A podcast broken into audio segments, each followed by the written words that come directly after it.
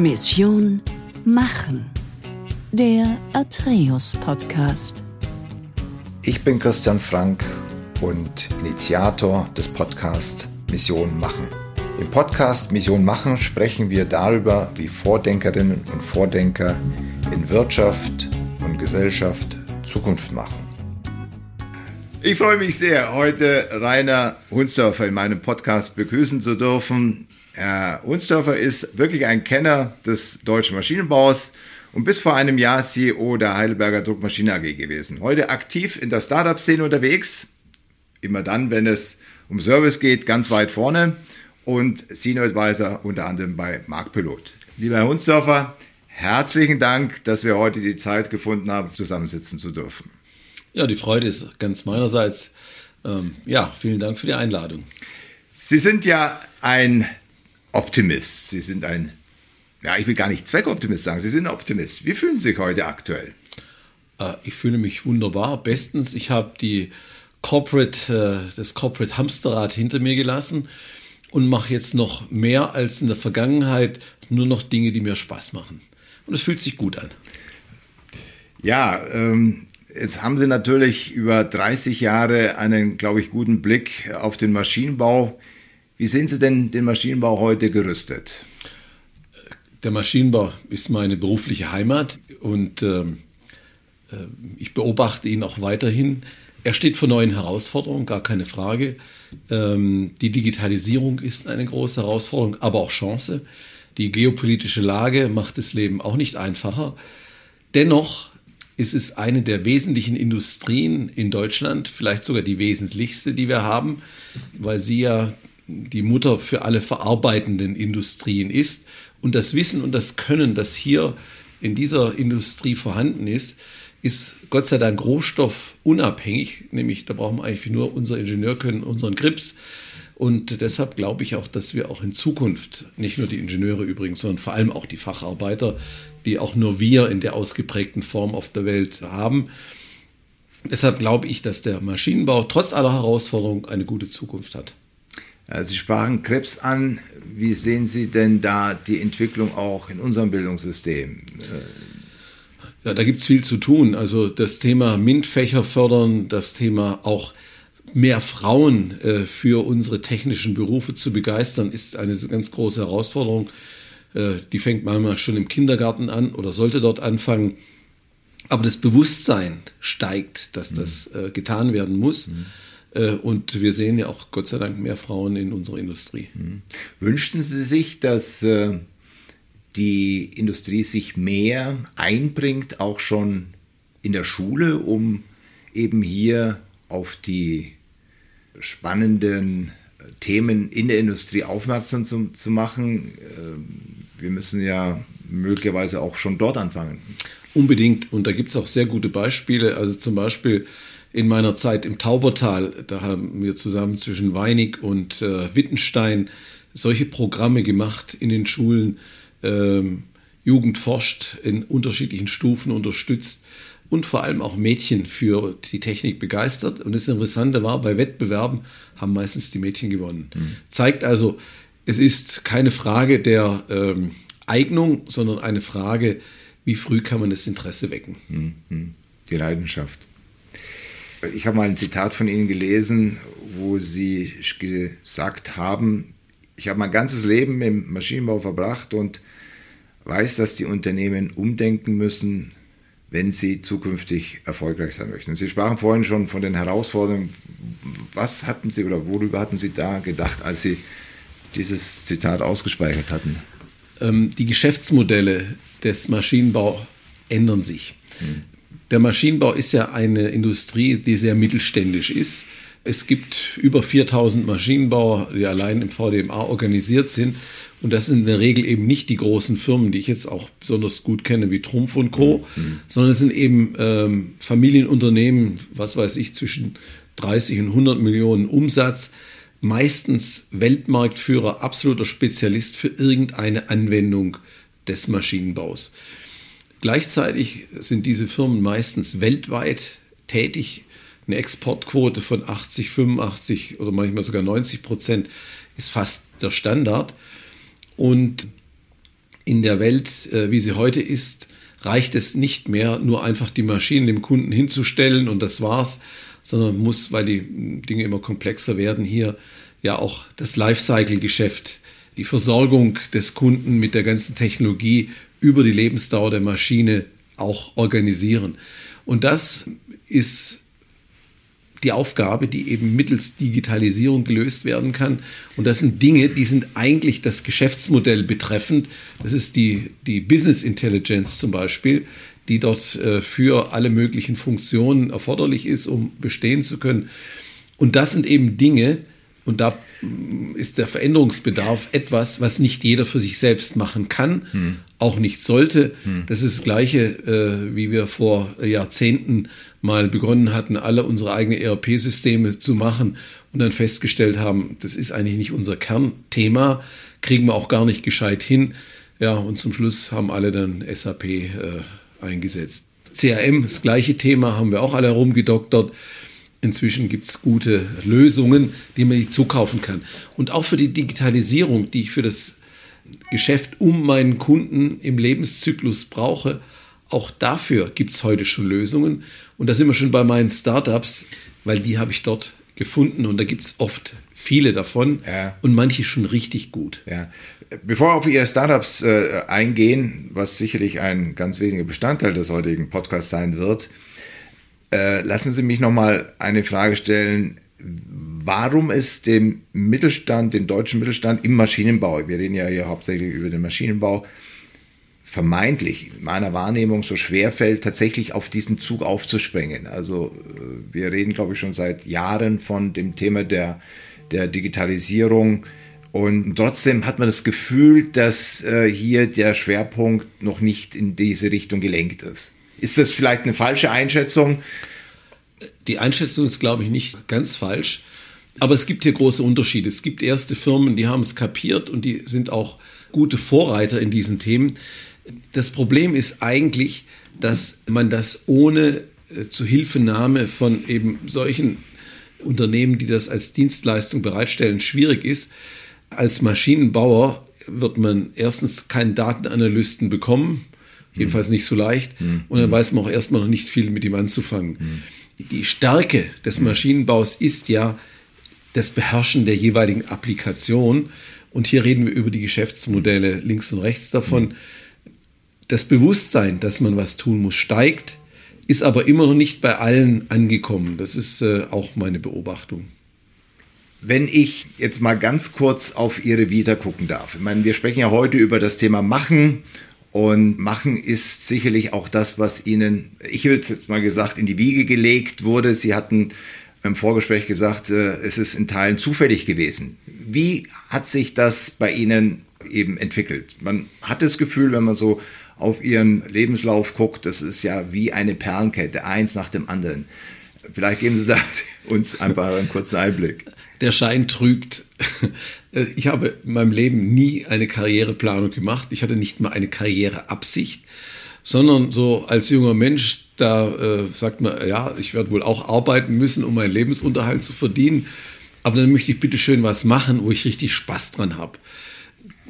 Deshalb habe ich dann auch Maschinenbau, Ausrichtung Mechatronik äh, studiert, weil ich dachte, das ist so ein Feld, das interessiert mich, da kann man spielen sozusagen. So, und dann ist man irgendwann in, dann nach dem Studium dann in, ich hatte übrigens auch äh, schon mal eine kleine Firma gegründet zu dem Zeitpunkt, aber dann bin ich dann äh, doch Industrieknecht geworden und in, in die, letztendlich über einen kleinen Umweg in die Firma Trumpf eingetreten die ich schon damals als tolle Firma empfand, weil ich habe dort auch äh, meine Diplomarbeit gemacht. Und dann hatte ich Glück, dass das ein Unternehmen war, das tatsächlich, meine Einschätzung war richtig, eine super erfolgreiche, prosperierende Firma war, wo auch die Chefs gar keine Zeit hatten, sich um die Leute da über Gebühr zu kümmern, sondern es gab immer viel mehr Aufgaben und Arbeit, als Kapazitäten und Leute da waren und man konnte anfangen zu gestalten und zu machen. Und wenn man das mit großer Begeisterung macht, macht man es auch gut. Das ist einfach ein Mechanismus, der bei Menschen immer funktioniert. Und ich habe dann auch schon relativ früh anfangen dürfen und können, Dinge, die ich ungerne mache, auch wegzudrücken, sprich zu delegieren. Und das erste Beispiel war, wo ich mal das erste Mal als Projektingenieur dann eine Gruppe hatte, mir dann Leute einstellen durfte, hatte ich schon von Anfang an kapiert, du suchst dir die Besten, die du finden kannst und keine Angst. Ich war immer relativ selbstbewusst. Ich hatte mir nie Sorgen um mich selbst gemacht. Habe ich dann noch gemacht und diese Leute auch gekriegt, die dann alle hinterher, heute alle sind im C-Level gelandet, ohne Ausnahme. Aber ich habe mir dann auch einen Controller leisten dürfen und ein Thema, das äh, Trumpf Systemtechnik hatte Fabrikplanung gemacht, ganze Blechbearbeitungssysteme und Fabriken verkauft.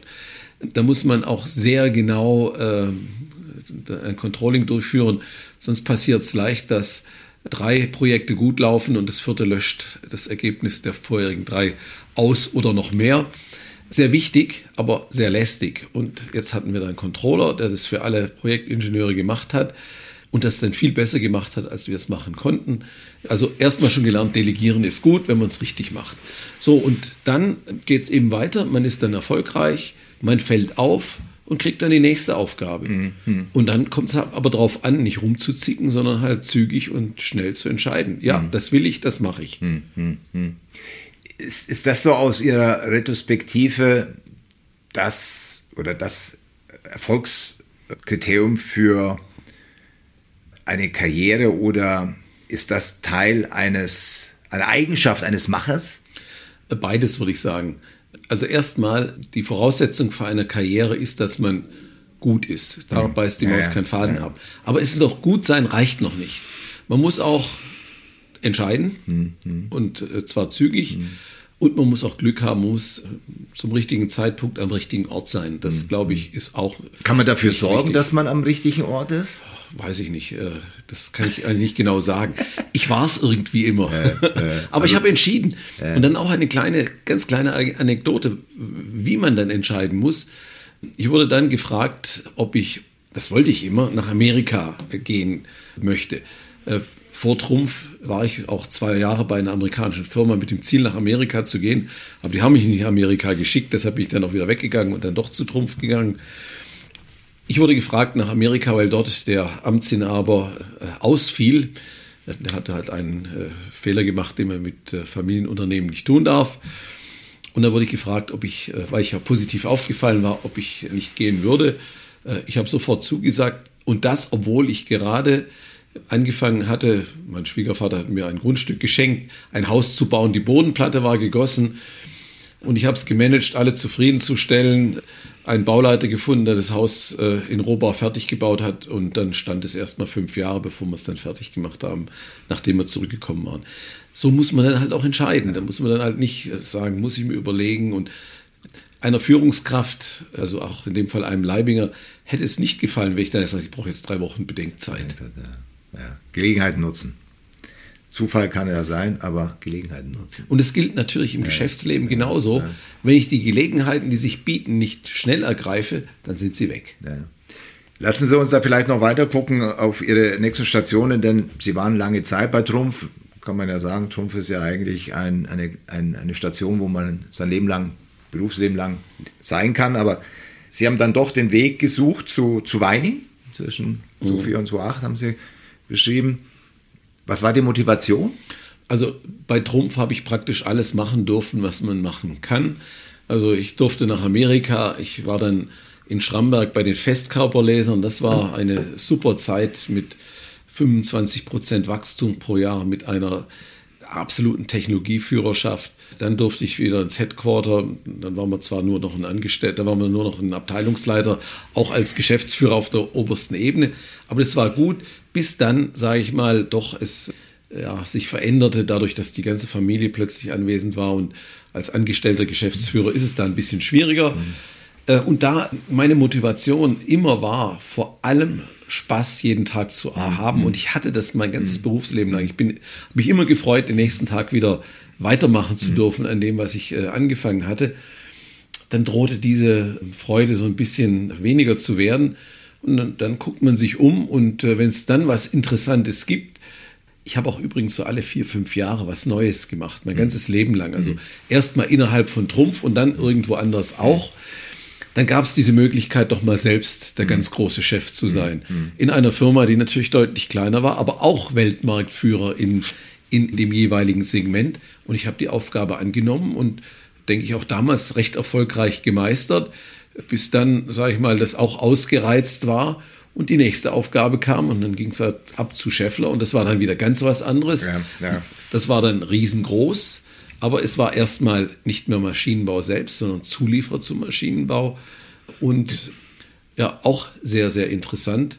Und danach schloss sich dann EBM Papst an, hm. auch ein Zulieferer hm. für den Maschinenbau, auch sehr interessant. Und dann wollte ich eigentlich das tun, was ich heute mache, nämlich einfach das äh, Corporate Hamsterrad verlassen, weil man da natürlich schon ganz viele Pflichten hat, die man wahrnehmen muss, die nicht unbedingt vergnügungssteuerpflichtig sind. Und das zu tun, was ich heute mache, nämlich mich um Geschäfte und Dinge zu kümmern, die ich mir selektiv aussuche und nur noch mit denen zusammenarbeiten, wo mir es Spaß macht, das wollte ich damals machen.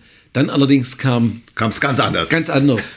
Dann wurde ich gefragt, vom damaligen Aufsichtsratsvorsitzenden, den ich kannte, ob ich nicht äh, Chef von Heidelberg sein wollte. Und für einen Maschinenbauer war und ist Heidelberg immer noch eine herausragende Firma.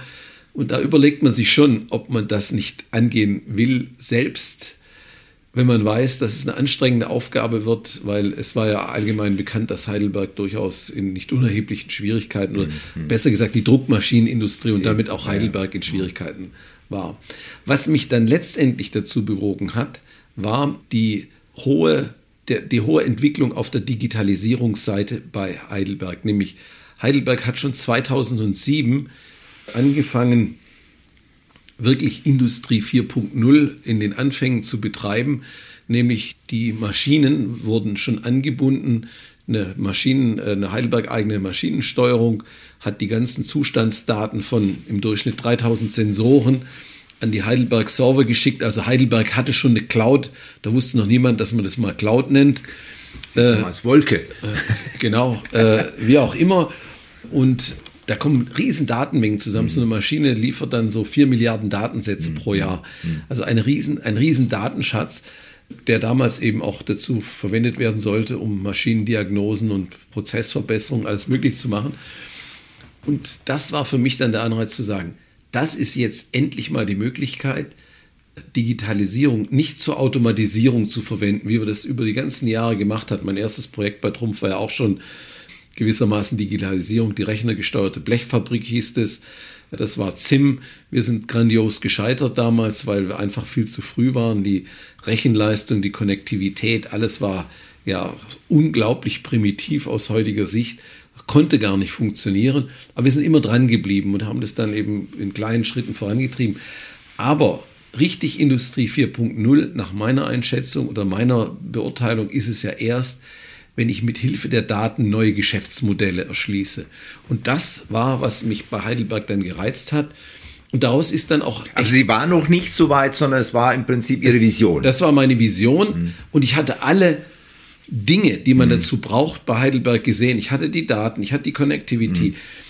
Ich hatte auch Kunden, die das zulassen, mhm. weil es war ja auch schon nicht mehr selbstverständlich, um dass die Kunden um, ja. die Daten mhm. einem Hersteller zur Verfügung äh, stellen.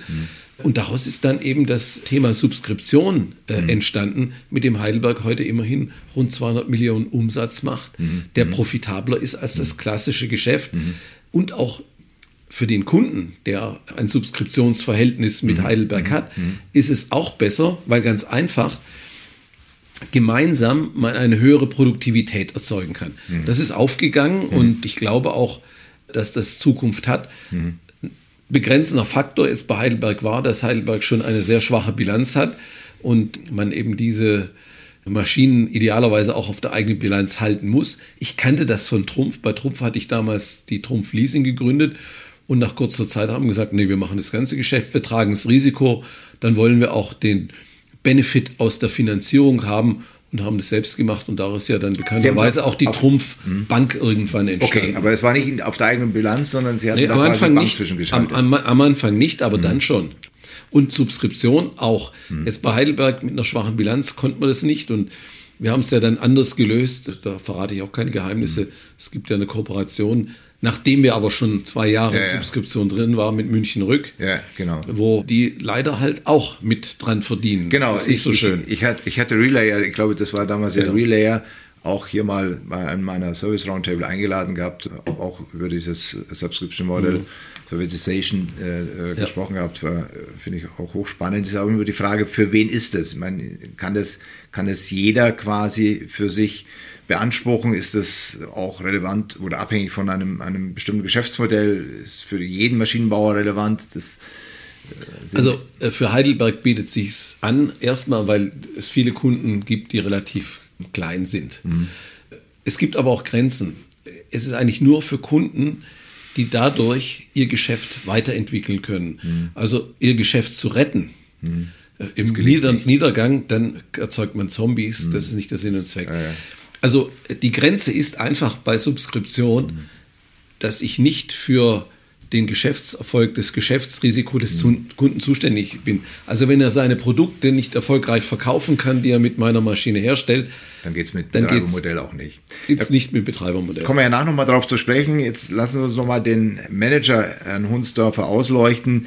Sie haben jetzt 30 Jahre die verschiedenen Rollen als CEO äh, inne gehabt, überwiegend oder ja, überwiegend Maschinenbau bzw. Äh, Komponentengeschäft. Wenn Sie zurückblicken, hat sich da die, die Rolle des CEOs oder, oder auch Ihr Selbstverständnis im Hinblick Führung verändert oder haben Sie im Prinzip Ihren Habitus gleich behalten und waren auch konsequent in der Richtung? Also ich sage mal, wenn man die Industrie anguckt, hat sich die Rolle des CEO verändert. Also es, es gibt immer weniger Patriarchen, sondern es gibt äh, wirklich, ich sage mal eher so meinen Typ Mentor und Coach und Richtungsweiser, würde ich es mal nennen. Und ich hatte die Möglichkeit, das schon ganz früh zu lernen, weil es bei Trumpf schon möglich war, ich konnte das schon bei Trumpf machen. Also, weil mir niemand reingeredet hat. Es gab mehr Aufgaben als Kapazität. Man ähm, konnte sehr frei gestalten, wurde ganz wenig kontrolliert. Man wurde am Ergebnis gemessen. Die Ziele waren klar, aber wie man da hinkommt, das war eigentlich jedem mehr oder weniger selbst überlassen. Und da das mir richtig gut gefiel und ich Spaß damit hatte, dachte ich, das muss meinen Mitarbeitern auch gefallen. Und ich habe es genauso gemacht. Ich habe mich immer so verhalten, wie ich es gerne gehabt hätte. Und das ist mir zumindest meistens gelungen. Und es funktioniert natürlich immer dann besonders gut, wenn sie in einer extremen Wachstumsphase sind. Klar. Und ich hatte in den meisten Jahren meines Berufslebens mit ein paar kurzen Krisen immer solche Wachstumsphasen. Die hat man irgendwann mal im Maschinenbau immer gehabt. Die hatte ich auch äh, am Anfang, wie ich in Amerika war. Die hatte ich auch mal kurz bei Weinig am Anfang. Aber dann ging es richtig los, ging die Post ab und man konnte eben einen solchen Führungsstil umsetzen. Wenn Sie natürlich in der Sanierung sind, dann kann man den Menschen nicht diese Freiräume einräumen, weil da ist ein Fehler, der große finanzielle Folgen hat. Unter Umständen der Anfang der Insolvenz, da äh, muss man dann natürlich viel enger umgehen und viel mehr kontrollieren. Aber da merkt man, wenn man das mal tun muss, den Wert, den es hat, wenn man die Freiheitsgrade einräumen kann. Dann wird man noch mehr bestätigt in, in, diesen, in den Gewähren dieser Freiheitsgrade und arbeitet dann dran, möglichst schnell wieder zum Normalen zurückzukommen, wo man mit Mitarbeitern ausmacht, pass auf, das ist das Ziel, was wir uns gemeinsam vornehmen. Da gibt es ein paar Leitplanken, Budget, Zeit, Compliance, heute ein ganz wichtiges Thema. Und wie du es machst, das ist deine Aufgabe. Wenn du Hilfe brauchst, kommst du. Damit bin ich hervorragend gefahren und habe, man braucht natürlich die richtigen Leute dazu. Haben Sie die verändert? Sagen Sie, Die hab Menschen haben sich verändert und ich habe mich auch verändert. Ich habe immer mehr Mut gekriegt, den Leuten zu trauen. Aber ich habe natürlich auch, bin viel kritischer dran gegangen, ist derjenige geeignet dafür oder nicht? Weil es gibt Menschen, die kann man noch ändern, es gibt Menschen, die kann man nicht mehr ändern. Und da habe ich auch gelernt, drei, vier Chancen geben, bringt nichts. Wer die erste nicht nutzt, nützt die zweite mit hoher Wahrscheinlichkeit auch nicht und die dritte garantiert nicht. Also spätestens nach der zweiten nicht genutzten Chance muss man auch äh, Konsequenzen ziehen. Das habe ich auch gelernt. Und man braucht die richtigen Menschen dafür, die auch Unternehmer sind. Wenn Sie jemanden haben, der halt 30 Jahre seines Lebens immer nur ausgeführt hat und nie in ein Klar. gefühltes persönliches Risiko gegangen ist, der wird es nicht mehr tun, in aller Regel. Aber haben Sie damals wie heute diese Potentials gehabt, die Lust hatten, genau diesen Weg zu gehen, den ja? Die finden Sie. Also ich, hat, ich hatte mir dann relativ früh immer Assistenten gesucht, die so bei mir maximal 18 Monate waren. Und natürlich waren die ein bisschen Wasserträger, PowerPoint-Maler später und alles, was dazugehört. Aber ich hatte denen immer ein interessantes, anspruchsvolles Projekt gegeben und die dann gezielt an eine Stelle gesetzt, also ihren ersten Karriereschritt, der kritisch war. Hm, hm. Und mir die auch schon immer dahin ausgesucht. Und wenn ich jetzt zurückgucke, ich habe zu fast allen noch einen persönlichen Kontakt, die haben alle irgendwo C-Level oder nahe C-Level erreicht. Also die Leute gibt es, die muss man sich suchen und heraussuchen. Und in Unternehmen, die wachsen, da muss man, glaube ich, auch ganz intensiv solche Entwicklungsprogramme machen, wo man gezielt diese Leute findet, aufbaut, motiviert und dann eben auch ihnen die Freiräume und Chancen gibt. Ist ein bisschen schwieriger, wenn Sie in einer Firma sind, die in der Krise ist, wo Sie restrukturieren müssen, wo Sie abbauen müssen. Da ist es viel schwieriger. Aber auch selbst dort gibt es Leute, die einem auffallen und die muss man sich sofort greifen und dann auch den Mut haben, die Erbfolge zu durchbrechen. Ja. Also ich habe es oft erlebt, zum Beispiel bei Heidelberg, da warten drei in der Linie, dass der endlich in Ruhestand geht und dann will der noch mal drei Jahre lang Chef sein. Falsch. Ich muss dann einen nehmen, der vielleicht gar nicht in der Erbfolge da äh, drin ist, sondern wir dann den Mut haben und sagen, ich hole mir den Besten, den ich dafür finden kann. Ja. Und der ist jetzt halt halt mal 33 und seine Mitarbeiter sind halt 55 aufwärts. Das ist für den mal eine Herausforderung, mhm. weil es immer seine Chefs waren. Mhm. Und jetzt wird er der Chef von seinen Chefs. Aber das wurde ich auch übrigens in meinem Leben, deshalb mhm. weiß ich, das geht. Mhm. Braucht dann halt ein bisschen Rückgrat und, sage ich mal, auch eine Unterstützung von, ähm, von, von seinem großen Chef. Habe ich übrigens auch von Leibinger gelernt. Wie ich nach Amerika war, da waren wir drei, gerade mal knapp über 30 Jahre alte Menschen, die das gesamte Amerika-Geschäft äh, gemacht haben. Und wir waren mutig, auch mal übermütig und äh, relativ konsequent.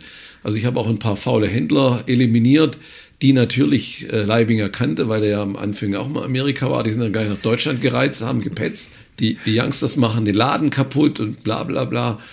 Dann äh, haben wir das Gespräch mit denen geführt. Da stand der Leibinger wie eine Eins hinter uns. Hat gesagt, die jungen Leute wissen, was sie tun. Ich stehe da voll ganz dahinter. Und wenn die das entschieden haben, dann ist es so. Und übrigens, wenn das Alter ein Problem wird, das löst sich von selbst. Es wird jeden Tag ein Tag kleiner. Das war noch sein Kommentar zum Schluss. Äh, und das habe ich mir ja, zu Herzen genommen. Ja. Das muss man machen. Ja. Ich meine, wenn so Entscheidungen stimmt, dann muss man hinter diese Menschen stehen, hm. die jungen Menschen auch unterstützen hm. und sagen, ich habe dich gewählt, ich hm. traue dir das zu. Hm. Da ist das Ziel und der Weg dahin, das ist hm. deiner. Da mische ich mich nicht ein. Äh, ich habe äh, kürzlich gelesen und auch zufällig gehört von der These Survival of the Friendliest. Das fand ich ganz interessant, weil wir das normalerweise nur im Kontext von Survival of the Fittest kennen. Das Ganze wird assoziiert mit der Fähigkeit zu kooperieren. Sehen Sie Kooperationsfähigkeit als ein wesentliches sagen wir, Parameter für Fähigkeit von Leadership an? Ich würde sagen, es ist mit Sicherheit also beides. Äh, sie müssen schon fit sein, sie müssen auch schon mal kratzen und beißen können. Aber sie kommen meistens weiter, wenn sich genügend Alliierte mhm um sich sammeln können. Und da müssen sie auch nett und freundlich sein. Das ist mhm. nun mal so. Mhm. Das heißt ja nicht, dass sie inkonsequent sind. Ja. Also auch ein, wenn man, äh, was ich vorher sagte, wenn man sich von jemandem trennt, das kann ich so oder so machen. Ich kann es anständig machen. Das ist vielleicht ein Ticken teurer, mhm. aber es lohnt sich. Mhm. Mhm. Ich habe es oft, ich habe es mehr als einmal in meinem Leben erlebt, dass ich jemand, von dem ich mich getrennt habe, weil er nicht mehr zum Team oder zur Aufgabe gepasst hat, der war plötzlich mal mein Kunde. Hm. Wenn ich das anständig gemacht habe, dann war das richtig gut. Ich kenne auch andere Fälle, ich will den Namen nicht nennen. Hm. Ähm, bei einem großen deutschen Automobiler war ein Chef, ich habe da keinen Fuß auf den Boden gekriegt, bis ich mal festgestellt habe, dass der mal zu ganz früheren Zeiten äh, bei Trumpf äh, von einem der Geschäftsführer mal Hals über Kopf rausgeschmissen worden und, sagt, und daraus geschlossen hat, ich kaufe nie mehr was bei Trumpf. Darf man nicht machen. Das ja. ist dumm, ist unklug. Ja, ja, Jetzt haben wir über den Herrn Hunsdorfer Manager gesprochen. Jetzt äh, blicken wir mal auf den Herrn Hunsdorfer als Unternehmer, Company Builder, Mentor. Was hat sich geändert? Ich glaube, ich habe mich äh, logischerweise weiterentwickelt. Also, aber der, der, in den letzten 30 Jahren. In den letzten ja, ja. 30 Jahren und, und tue es immer noch. Ja. Da gehört einmal dazu, dass man sich an die Technologien anpasst, aber das ist glaube ich, das kleinere Thema. Sondern, aber ich habe von Anfang, aber ich habe nirgendwo eine krasse Wandlung durchfahren müssen, weil ich von Anfang an eben diesen, die, die, die, mein Leitmotiv ist, ich habe ich hab keine Lust, was zu tun, was mir keinen Spaß macht. Ich habe mir diesen Luxus immer rausgenommen und zum, zur Lebensweisheit gewissermaßen äh, erhoben. Und immer, wenn mir was nicht gefallen hat, dann äh, mich nicht arrangiert, sondern die Situation äh, oder mich verändert. Und das führt dann eben genau dazu, dass man auch einen Führungsstil entwickelt, der so ähnlich ist oder der, der, der das eben macht.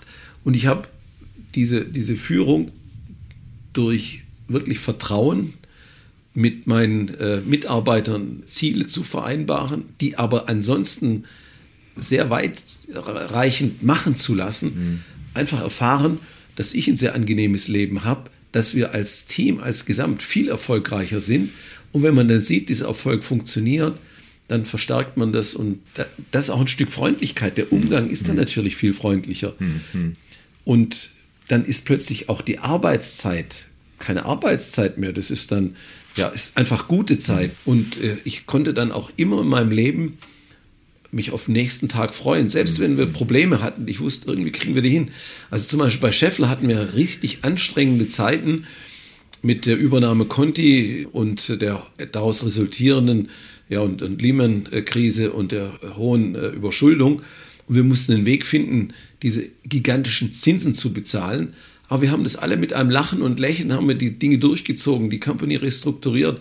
Wir haben das, den, den Bereich Industrie, kann ich reden, in kürzester Zeit lean gekriegt und die ganzen Schulden aus den Beständen heraus bezahlt. Aber mit Freude und Spaß und Vergnügen. Und ich weiß noch, auch mit den Kollegen bin ich heute noch in Kontakt, die sagen, das war zwar eine der schwierigsten, aber eigentlich die, die, die Zeit, wo wir am meisten Spaß hatten. Ja, ja. Den Spaß bei der Arbeit, den muss man haben. Und den kriegt man, wenn man die Leute einbindet und machen lässt. Ich kriege sie nicht, wenn ich sie gängel. Ja. Und wenn ich sie kritisiere, sondern ich muss sie motivieren. Und das funktioniert eben. Und das, das immer besser hinzukriegen, das lernt man dann mit der Zeit. Ja. Und das ist das, was Ihnen jetzt quasi hilft, auch mit, gut, das sind, Sie haben ja hier keine, keine äh, sagen wir mal, hierarchische Beziehung, sondern Sie sind ja Mentor, Sie sind ja Antreiber, Sie sind Ideengeber, Impulsgeber. Sie arbeiten hier mit vermutlich einem hochleidenschaftlich, hoch äh, engagierten Team. Äh, Da geht es ja eher, die Jungs in die richtige Richtung zu lenken. Absolut, ist easy. Äh, Die, äh, da brauche ich niemand mehr motivieren. Die sind Ja, alle selbst sind motiviert, äh, sondern denen kann ich nur helfen, Fehler zu vermeiden oder Sparringpartner zu sein oder mal ein Türöffner zu sein. Das sind die Themen. Die sind super unterwegs. Also solche Unternehmer im Unternehmen, das wäre mein Traum gewesen. Die hat man dann in der Anzahl eben doch nicht. Und da stimmt auch nicht so ganz, was man über die heutige Jugend sagt. Es gibt nach wie vor noch jede Menge äh, junge Menschen, die Arbeit nicht als Last und was Schreckliches sehen, die da Spaß dran haben. Und da passen zum Beispiel ja auch solche äh, jüngsten Gesetze, die von vor vorgestern sind, wie das Thema Zeiterfassung vom Europäischen Gerichtshof. Das passt überhaupt nicht hin, weil Zeit ist die, die schlechteste Art der, der, der Leistungserfassung. Äh, Also ich habe bei Weinig haben wir schon Vertrauensarbeitszeit durchsetzen können. Und solche Dinge gehen heute gar nicht mehr. Aber Menschen haben viel mehr Spaß dran und dann bin ich halt eine Stunde länger da. Aber das ist dann immer so eine Mischung aus Freizeit und Arbeit. Was zählt ist, was man erreicht und nicht wie lange man da ist. Und das sind einfach Themen, die wir eigentlich jetzt zum Beispiel ja auch durch die, die Pandemie ein Stück weit lernen mussten oder konnten, dass Homeoffice ja super funktioniert, wenn ich die richtigen Leute habe. Weil die kann ich ja plötzlich gar nicht mehr kontrollieren so genau. Ich weiß ja nicht, was der macht zu Hause, aber ich sehe das Ergebnis. Und wenn das Ergebnis ist, was mich interessiert, dann interessiert mich überhaupt nicht, wann er es macht, wo er es macht, wie er es macht, solange die Regeln eingehalten sind. Wie, wie gehen jetzt Ihre Startups beispielsweise mit diesen, ich sage jetzt mal, Gängeleien um? Motiviert Sie das? Frustriert Sie das? Treibt Sie das an? Sagen Sie, okay, äh, jetzt doch lieber nach USA? Wie, wie sehen Sie da eine Haltung? Ja, sagen, wo kein Kläger ist, ist auch kein Richter. Wir ignorieren das mal. Okay, ist auch eine Möglichkeit. Äh, ich, ich, ich, auch, ich, weiß übrigens auch große Unternehmen tun es, ja. weil das ist so ein Unfug. Ja, ja. Man muss nur gucken, dass man seinen Betriebsrat, wenn man da einen hat und sowas auch auf der Seite hat, mhm. weil die Mitarbeiter wollen es mhm. doch gar nicht. Mhm. Also jedenfalls nicht in dynamischen Unternehmen. Mhm. Oder es wird eben zwar formal mhm. gemacht, aber hat mit der Wirklichkeit keine mhm. Bedeutung. Das, den, den Weg gibt es natürlich auch noch. Fühlen Sie sich da vom, vom Staat alleingelassen oder fühlen sich die Unternehmer, die es damit Absolut. Ja? Ähm, äh, die Randbedingungen, die, die die Unternehmer kriegen, mhm. sind in den letzten Jahren äh, einfach schlechter geworden. Und es ist nicht nur äh, von, von unserer Politik. Ich meine, muss auch sagen, die geopolitische Lage ist, hat sich in den letzten 10, 15 Jahren äh, deutlich verschlechtert. Die Exportbeschränkungen oder Importbeschränkungen äh, haben sich deutlich vermehrt. Also die, die Anzahl der, der Dinge, die gegen einen Freihandel agieren, waren mehr in den letzten Jahren als Freihandelsabkommen auf mhm. der anderen Seite. Mhm. Ich war ja auch viele Jahre äh, Vorsitzender beim Wirtschaftsausschuss vom VDMA mhm. und habe mich auch immer in der Politik dafür eingebracht, dass das eigentlich nicht geht, weil ja der Maschinenbau extrem exportlastig ist, also 80, 85 Prozent Exportquote. Und wenn ich, äh, ist selbst für kleinere Maschinenbau keine Seltenheit. Manchmal nicht direkt, sondern manchmal indirekt, wenn sie eine Komponente in eine große ja. Anlage liefern. Aber die landet dann halt auch hm. irgendwo in Südamerika oder in Asien. Hm. hm.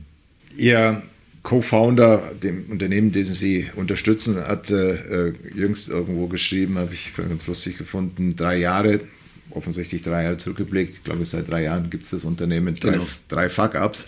Sie sind seit 30 Jahren im Geschäft und ich will jetzt nicht von Ihnen 30 Fuck-Ups haben, aber was sind für Sie die drei, drei Hämmer gewesen? Also ich habe natürlich garantiert 30, wahrscheinlich sogar noch mehr. Bräuchte man einen anderen Podcast, oder? Aber, aber, ja, ja, aber das sind natürlich, das ist auch, ähm, das sind Lehren, die man zieht. Und da gibt es unterschiedliche. Man trifft falsche Business-Entscheidungen. Also beispielsweise man entwickelt ein Produkt aus dem Bauch heraus oder vielleicht weil einem Lieblingskunde einem das erzählt, dass das der Weg wäre und man muss dann nach kurzer Zeit feststellen, es ist nicht, ja, da muss ich einen Weg finden, wie ich da wieder rauskomme. Wichtig ist bei den ganzen Fuck-Ups, dass man sie selbst, soweit es irgend geht, dann auch repariert. Hm. Also, und das kann ich, glaube ich, sagen, ich habe eigentlich alle meine Leichen weitgehend selbst beseitigt oder mir Hilfe geholt, dass sie dann beseitigt wurden. Anderes Thema ist natürlich auch äh, neben falschen Produkten sich mit falschen Kunden einzulassen, mit falschen Projekten. Gerade wenn man große Projekte macht, dann kann es schon mal passieren, dass man sich doch schwer verschätzt hat. Und dann muss man dann halt durch. Das ist dann, dann Kampf und man wächst dann an den Aufgaben. Und wenn man dann zum Schluss das irgendwie hingekriegt hat, zwar vielleicht ganz anders, dann hat man seine Kunden auch nicht verloren, sondern dann hat man Kunden für sein Leben. Mhm. Weil die wissen dann, dass man auch da ist, wenn es schief geht. Mhm. Also eine ganz entscheidende Erkenntnis, die ich im, im Leben gesehen habe. Und dann natürlich auch Dinge, dass man sich mit falschen Leuten einlässt. Das heißt, das Thema, mit wen suche ich mir aus, äh, ist ein ganz, ganz entscheidendes Thema. Und ich habe auch gedacht, im Zweifel, wenn ich auch nur ein schlechtes Bauchgefühl habe und alles sieht gut aus, nehme ich den Kandidaten nicht, sondern das fange ja. ich nochmal die Suche von vorne an, mhm. weil ich äh, festgestellt habe, das Bauchgefühl täuscht gar nicht so sehr. Das ist sogar, äh, das ist gar nicht schlecht, wenn es sich nicht gut anfühlt, sein lassen. Mhm. Und lieber nochmal eine Runde drehen, so hart und so mühsam es ist, oder auch sich von den Leuten trennen. Ja, wer es beim zweiten oder dritten Chance nicht annimmt, der braucht keine weitere, der wird es nicht tun. Und da ist es besser, man beendet es frühzeitig aber bitte schön anständig, kann man ja immer ordentlich mhm. machen. Mhm. Das gehört auch zum ordentlichen Umgang, dass man es anständig und ordentlich macht, zumal man sich im Leben schon häufiger mal mehrmals begegnet. Dann zahlt sich's aus. Und in diesen Bereichen, also Produkt, Kunden, Märkte, äh, Organisation, oder wir haben, ich habe Provisionsverfahren gemacht, die nicht hinterher funktioniert haben, musste man halt auch korrigieren und rückrudern. Ähm, man baut Organisationsstrukturen, die dann auch nicht richtig funktionieren. Meistens, weil man ähm, nicht die richtigen Leute hatte. Oder auch andersrum, wenn ich Organisationen um Leute rumbaue. Auch das funktioniert nicht gut. Aber das lernt man im Laufe der Zeit. Und wichtig ist, dass man, wenn man es einsieht, den Mut hat, auch zu sagen, Mist war falsch, ich drehe um und korrigiere. Ja, ja, ich glaube, das ist eine der ganz wesentlichen ja, Fähigkeiten eines guten Managers, Dinge zu erkennen, möglichst schnell. Mhm. Also erstmal schnell zu entscheiden, nicht ewig lang rumzumachen, dann in die Umsetzung zu gehen und wenn man sieht, es passt nicht, mhm. zu korrigieren, notfalls auch eine 180-Grad-Kehre. Mhm. Kommt schon mal vor. Ihr Nachfolger bei Heidelberger wurde von der Presse begrüßt mit der Aussage, dass es dankbarere Jobs und Rollen gibt. Ja, sehen Sie das nach Ihrer Zeit bei Heidelberger auch so? Nee, ich, ich, find, ich finde, wenn, wenn ich da noch eins sagen darf, wenn ich auf Heidelberger gucke, sehe ich irgendwo Tradition und Innovation. Sie haben ja, glaube ich, auch ganz maßgeblich dazu beigetragen, dass es an, an, neuen Geschäftsmodellen gearbeitet wird. Und da reden wir jetzt noch nicht von Servitization, sondern tatsächlich neue Geschäftsmodelle, wie kommt es, dass sich so ein sehr traditionelles Unternehmen dennoch transformieren kann? Mhm. Also zunächst mal zu der Aussage. Die stimmt vielleicht dann, wenn das Ziel ist, ein möglichst bequemes Leben zu haben, dann ist sie sicher richtig. Aber wenn man jemand ist, der was bewegen möchte, dann ist Heidelberg ideal. Die Anforderungen sind hoch. Natürlich, mhm.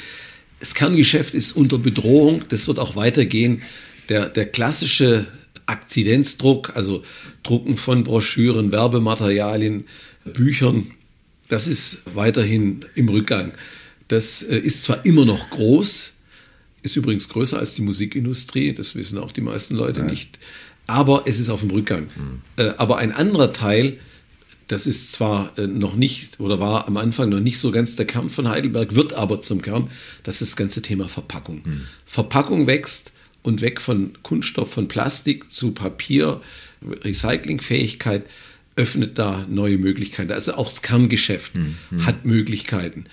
So, und wenn ich das auch noch in neue Geschäftsmodelle packe, also Subskriptionen zum Beispiel mhm. oder auch Stufen davor. Mhm. Es gibt ja auch noch Möglichkeiten. Subskription ist die, die, die, die Königsklasse. Die König, ja. Aber dazwischen gibt es ja noch ganz viele Zwischenschritte, wo sich ein Maschinenbauer vom Ich stelle die Maschine hin und vergesse sie, bis hin zu Subskription gibt es ja viele Evolutionsschritte, wie ich mein Lifecycle-Geschäft äh, gestalten kann.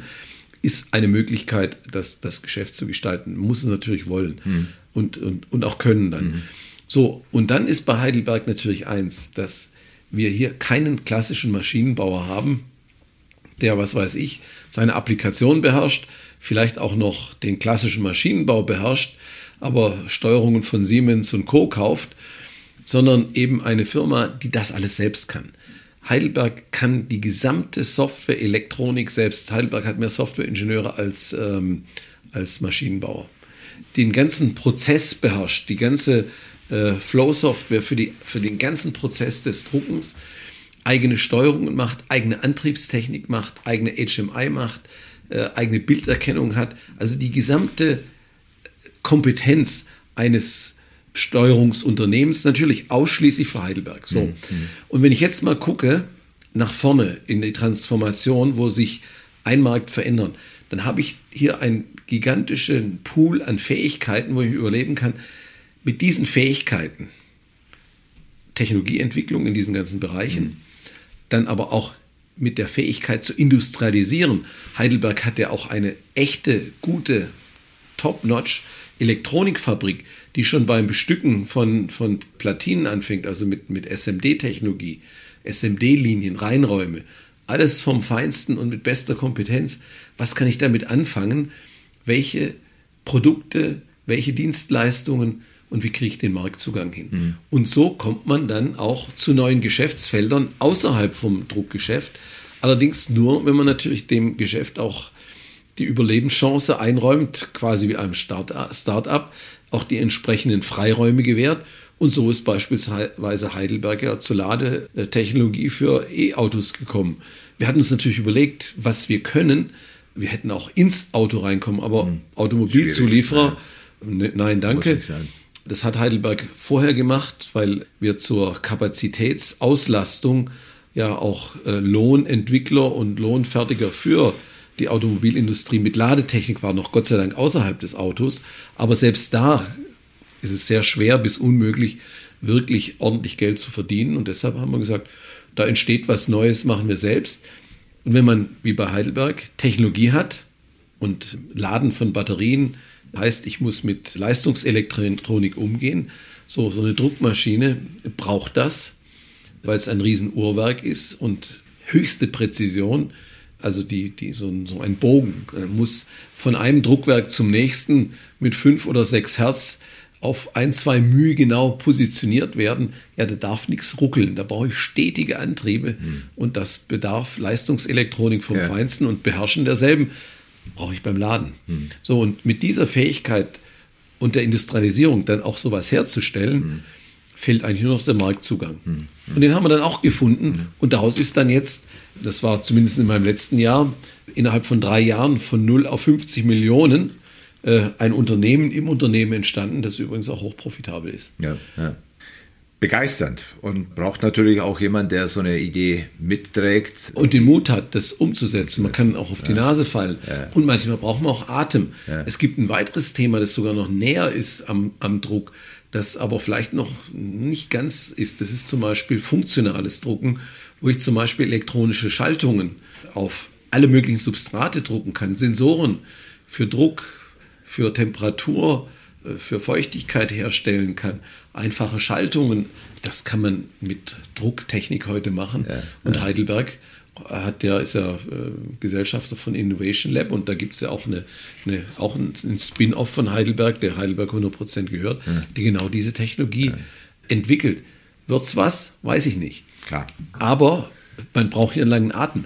Da gibt es ja gute Beispiele. Gehen Sie zu Trumpf, Lithografie ist ja was, was Trumpf nie gemacht hat, mhm. aber mit alten CO2-Lasern mhm. dann hin, hinten 13 Nanometer zu erzeugen, das den nächsten Quantensprung der Halbleiterfertigung erst möglich gemacht hat, mhm. ist auch so ein Thema. Ja. Hätten die Trumpfs gesagt, Blödsinn, das dauert viel zu lang, mhm. wäre nie was draus geworden. Da ist mhm. jetzt, was weiß ich, ein Geschäft von 500 Millionen plus draus geworden, das garantiert hochprofitabel ist. Also das, das äh, freut mich zu hören, weil äh, man hat ja auch wieder jüngst gelesen, dass es eine massive Innovationslücke gibt. Die wird es vermutlich tatsächlich geben zwischen USA, China und Deutschland. Aber solche Beispiele, wie Sie sagen, zeigt ja, dass es bei den vielen Nischen Weltmarktführern durchaus viel Innovationskraft gibt. Wir brauchen halt die Möglichkeiten, auch die ordnungspolitischen Möglichkeiten, die tatsächlich dann nutzen zu können. Nur mal einen ganz kurzen Blick auf das Thema Service, weil das treibt Sie ja auch sehr intensiv, jetzt auch in Ihrer aktuellen Tätigkeit. Warum hat man das Gefühl, dass sich der deutsche Maschinenbau so schwer tut, das wirklich als eine Chance, als ein Potenzial, als ein zusätzliches Geschäftsmodell zu erkennen? Der klassische Maschinenbau ist, heißt ja nicht Trumpf oder Heidelberg oder Krones, der ist ja kleiner. Der hat, was weiß ich, 20, 30, 50, 100 Millionen Umsatz, ein paar hundert Leute, vielleicht auch 2000 Leute. Aber, und das ist auch wieder sehr typisch, der ist trotzdem global tätig, mhm. weil er für eine spezielle Aufgabe die beste Fertigungstechnologie liefert. Und das ist auch die Stärke und die bleibt auch. Dass da natürlich zusätzliche Anforderungen kommen Richtung Digitalisierung, gar keine Frage. Aber bisher war das eher notwendiges Übel, dann den Service sicherzustellen und auch sehr mühsam. Und da werden wir uns ändern müssen, weil je komplizierter die Maschinen sind, desto mehr Betreuung brauchen sie, um wirklich die Performance zu bringen. Das ist ja, was die Großen alle sehr gut sicherstellen, die Kleinen halt eben noch nicht und es wahrscheinlich auch aus eigener Kraft gar nicht allein können, weil einfach die, die, die Größe fehlt. So, und äh, ein wesentliches Mittel, um diese Leistung sicherzustellen, ist ja, sind ja Digitalisierungslösungen, wo ich eben zum Beispiel mit den Daten aus der Maschine feststellen kann, dass die Maschine ein Problem bekommen wird und damit Zeit finde. Dann im Havariefalle mit einer einfachen Identifikation des Ersatzteiles und nicht drei Stunden oder fünf Stunden lang hin und her telefonieren und Bildchen schicke, sondern es elektronisch mache, indem ich mit, meiner, mit meinem Smartphone ein Bild in einer Maschine mache und aus den CAD-Daten und aus den Bilddaten erkenne, welches Teil das ist, dass es dann schon gleichzeitig mit dem Servicetechniker äh, anreisen kann. Oder dass ich meine Preisgestaltung so mache, dass ich wirklich marktgerecht bin und den Plattformen und den Piraten, die dieses Geschäft abschöpfen wollen, auch den Spaß verderbe, indem ich Kundenzufriedenheit erzeuge und Geschwindigkeit eben auch und zum Schluss eben auch die Logistik, die auch für die Geschwindigkeit äh, zuständig ist. Das sind alles Themen, die wird ein Maschinenbauer selber nicht lösen können in kleiner und auch in großer, nur teilweise. weil es auch keinen Sinn macht. Ich meine, das ist, wäre das Gleiche, wie äh, wenn heute noch jeder, wie wir es ja mal Anfang der, Ende der 80er, Anfang der 90er Jahre versucht haben, wo jeder sein eigenes ERP-System gebastelt hat und dann irgendwann eingesehen haben, naja, wenn ich es von SAP, von Microsoft oder von, von Oracle kaufe, bin ich besser dran, komme ich weiter. Das gleiche wird auch hier gelten. Mhm. Bisschen was anderes ist, es wird, glaube ich, nicht mehr die großen Monolithen geben, sondern für jede Funktion kleine Spezialisten und die gibt es ja heute bereits. Es mhm. gibt Teileerkennung, mhm. es gibt Lösungen für die angepasst werden können an unterschiedlichsten Maschinen für die Früherkennung. Es gibt Marktpilot, die wirklich eine Markttransparenz herstellen können, die dem Maschinenbauer genau sagen können, wer welche Ersatzteile in welchem Markt zu welchem Preis in welcher Lieferzeit verkauft, dann auch äh, Hilfestellungen geben, Plausibilitätschecks, Wertigkeit, Risiken abgeben, um wirklich eine vernünftige Preisgestaltung zu machen, die auf der einen Seite nicht zu billig verkauft, sondern das mitnimmt, was mitgeht, aber sich auch nicht aus dem Markt schießt gleichzeitig und den Kunden maximal verärgert, bis hin dann zu Logistiklösungen, die dann eben auch äh, kleinteilige Geschichten wie Ersatzteile passen, weil es geht ja nicht nur darum, das physisch irgendwo hinzukriegen, sondern es geht auch das schnell hinzukriegen, was mhm. jetzt bei einer Maschine, da ist es nicht so zeitkritisch, wenn die mal eine Woche im Zoll steht, ist nicht schlimm, wenn ich es vorher eingeplant habe. Aber ja. Ersatzteil ist ja leider ungeplant in der Regel. Das heißt, das muss eigentlich glatt durch den Zoll gehen. Ja, wenn ich aber da keinen Fast Track aufgesetzt habe ja. und die ganzen Tricks, die, die ganzen Möglichkeiten nicht kenne, ja, und zum Schluss noch Compliance, mhm. Embargos. Ich muss ja als Unternehmen heute sicherstellen, dass ich nirgendwo Ausfuhrgenehmigungen und Embargos verletze. Das ist ja hohes Risiko für die Firma oder auch den, den, den Unternehmer oder den Ausfuhrverantwortlichen, der bei kleinen Firmen meistens Unternehmer selbst ist. So, und das, zu, das sind alles Digitalisierungsthemen, mhm. die man sich einkaufen kann. Und da muss sich der Maschinenbau ändern und sagen, wir können nicht mehr alles mhm. selbst, sondern mhm. gerade was nicht mein Kern ist. Und mein Kern ist die Applikation zu beherrschen, aber meine Businesslogik da suche ich mir Leute, die das können, wie wir es ja alle auch schon gelernt haben, dass es geht mit meinem ERP-System, mit meinem CAD-System, ja, ja. mit meinem CRM-System. Auch das macht ja kein Mensch mehr ja, selbst. Aber wir haben vorhin von Kooperationsfähigkeit gesprochen. Und hat man ja den Eindruck aus der Vergangenheit zumindest, dass man gerne in, bei sich bleibt, die Wertschöpfung bei sich behält und, und ich möchte nicht sagen abschottet, das ist, das ist sicherlich das falsche Wort, aber ich brauche ja jetzt hier, um nach vorne zu gucken, tatsächlich die Fähigkeit, die Bereitschaft und das Vertrauen, mich auf Partner einzulassen. Ja. Ja. Ist das ein Generationsthema? Ist es, das ein es ist ein Generationsthema zum einen, glaube ich. Der Patriarch tut sich total schwer damit, mhm. weil er den Menschen nicht erstmal traut. Not invented here. Genau, der Patriarch weiß eben eh alles besser, mhm. das ist so. Aber die nächste Generation Unternehmern sind eher so, wie ich das ja für mich jetzt beschrieben habe, die ja, sagen, ja. ich muss mir die richtigen Leute suchen. Und jetzt zum Beispiel, es gab ja immer schon die größte Stärke von einem Bertolt Leibinger und deshalb ist Trumpf so erfolgreich war. Mhm sich die richtigen Leute zu suchen und ihnen zu vertrauen. Mhm. Das war mit neben der Vision, ja, ja, wo das ja, Unternehmen hin muss, seine größte Stärke, Große würde ich heute sagen. Und deshalb bin ich auch froh, dass ich bei Trumpf angefangen habe, weil ich habe das mir gleich mal abgeguckt, dass das gut funktioniert. Mhm. Und so jemand ist natürlich viel eher in der Lage, auch äh, zu kooperieren und zu sagen, das sind Menschen, das sind immer Menschen zum. Schluss, die jetzt hier eine Firma haben, führen, verantworten, hm. denen vertraue ich diesen Teil meines Geschäfts an. Hm. Hm. Und dann brauche ich auch keine unendlichen Verträge, dann müssen die Verträge das Wesentliche abdecken und dann kann ich die in der Regel in der Schublade lassen. Okay. Ja, das erklären Sie mal einem Rechtsanwalt. Ja, ähm. deren Geschäftsmodell ist ein anderes. genau.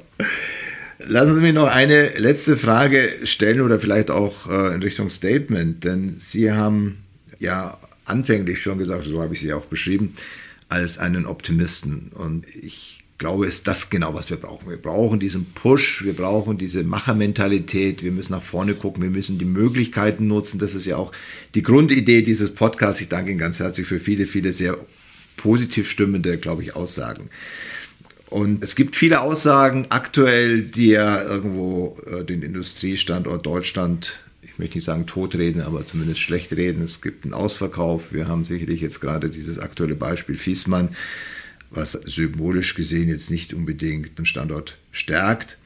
Aber Sie sagen, ich bin überzeugt, dass Deutschland an der Stelle eine große Stärke hat, dass Deutschland auch in Zukunft eine große Stärke hat. Was macht Sie da so optimistisch? Weil wir bisher erfolgreicher als die meisten Länder eine Deindustrialisierung geschafft haben zu vermeiden. Ein wesentliches Element spielt dabei der Maschinenbau, der mhm. mittelständische Maschinenbau, mhm. der eben auch nicht so leicht abwandert, weil es kein Rohstoffthema ist, sondern mhm. ein Thema Grips. Wir nach wie vor, vielleicht nicht genug, aber immer noch gute Ingenieure haben, es vielleicht auch schaffen, wieder mehr zu bekommen, wenn man anfängt bei den Kindern, mhm. die schon zu interessieren. Und der Maschinenbau bietet ja die Möglichkeit, und da brauche ich nicht nur die Ingenieure, sondern vor allem auch die äh, hochqualifizierten Fachkräfte, gute Arbeitsplätze langfristig zu sichern, weil der Maschinenbau ist einfach die Basis für alle Industrialisierung, für die gesamte verarbeitende Industrie und es wird sich auch nicht ändern, weil bei aller Digitalisierung zum Schluss ende ich immer in der, in, bei dem physikalisch existenten Teil, äh, und nicht bei irgendeinem digitalen Zwilling, weil es ja. ist immer nur der Zwilling. Zwilling. Es gibt immer das Original. Und für das Original sind wir zuständig. Ja. Und da glaube ich einfach mit dieser Tradition, mit diesem Wissen, und so schlecht sind wir gar nicht in der Industrie, zumindest wenn es um IT geht. In unserer Verwaltung vielleicht schon, aber in, in der Industrie nicht. Und wenn wir dann auch jetzt noch lernen zu äh, kooperieren, die, die wirklich viel Zahl von fähigen Startups, die auch aus meiner Sicht oft viel mehr Substanz haben, als die sie in Kalifornien finden, also fachliche, mhm. technische Substanz, dann glaube ich, dass auch der Maschinenbau in Deutschland eine wesentliche Stütze sein wird äh, für die Welt, gute Arbeitsplätze hier äh, sicherstellen wird, wettbewerbsfähig sein kann, weil wir müssen nur den Mut haben und auch das Selbstbewusstsein zu sagen, wir können das und wir können das genauso gut. Man muss nicht alles können. Ich meine, immer diese große Angst vor China, die würde ich gar nicht sehen. Man muss sehen, wir sind 80 Millionen, China sind äh, 1,4 Milliarden. Naja, dass der, der Schwanz mit dem Hund wedelt, geht eh nicht gut. Aber dass wir in dieser Welt mit unserer Kompetenz uns die richtigen Nischen raussuchen und es müssen muss nicht alles in aller Breite sein, sondern muss sich auf bestimmte Themen konzentrieren. Und wir haben diese Themen. Nehmen Sie die Lasertechnologie, stehen ein paar deutsche Firmen dahinter. Aber nehmen Sie auch die Druckmaschinenindustrie, mhm. die jetzt natürlich sich so gewissermaßen über den Horizont bewegt. Das sind zum Beispiel klassisch deutsche Themen, die gibt es nirgendwo in der Welt. Hochpräzisionsmaschinen, die finden Sie wo? In Deutschland und in Japan, sonst nirgendwo auf der Welt. Mhm. Und diese Fähigkeiten, die wird, werden immer gebraucht werden in unterschiedlicher Form. Und wenn wir es dann auch noch schaffen, uns zu transformieren, neue Geschäftsfelder mit unseren Fähigkeiten zu finden, wie ich das vorher für die Firma Trumpf beschrieben habe, oder auch für einen Maschinenbauer, der heute aus der Not heraus eben nicht nur zerspart, sondern Elektromotoren, Elektroantriebe herstellen kann und die gesamte Montage und die Bearbeitung äh, herstellen kann, der sogar Wickelmaschinen heute in seinem Programm hat, ja, wenn, wenn wir so innovativ sind und so mutig neue Geschäftsfelder angehen, dann glaube ich, dass die, der deutsche Maschinenbau auch noch in 10 oder in 20 oder 50 Jahren hier ist und übrigens dadurch auch eine Stütze für die übrige Verarbeitung sein kann. Also mir ist da nicht bange, man muss nur machen. Lieber Hunsdorfer, herzlichen Dank. Danach kann nichts mehr kommen. Ich glaube, es war ein wunderbares Schlusswort, ein Plädoyer für den Standort, aber eben auch eine ganz klare Ansage, in Bildung, in Köpfe zu investieren, uns vielleicht auch von einigen Fesseln zu befreien und die richtigen Schritte einzu, einzurichten. Herzlichen Dank und danke herzlich für das Gespräch. Ja, gerne. Ich bedanke mich.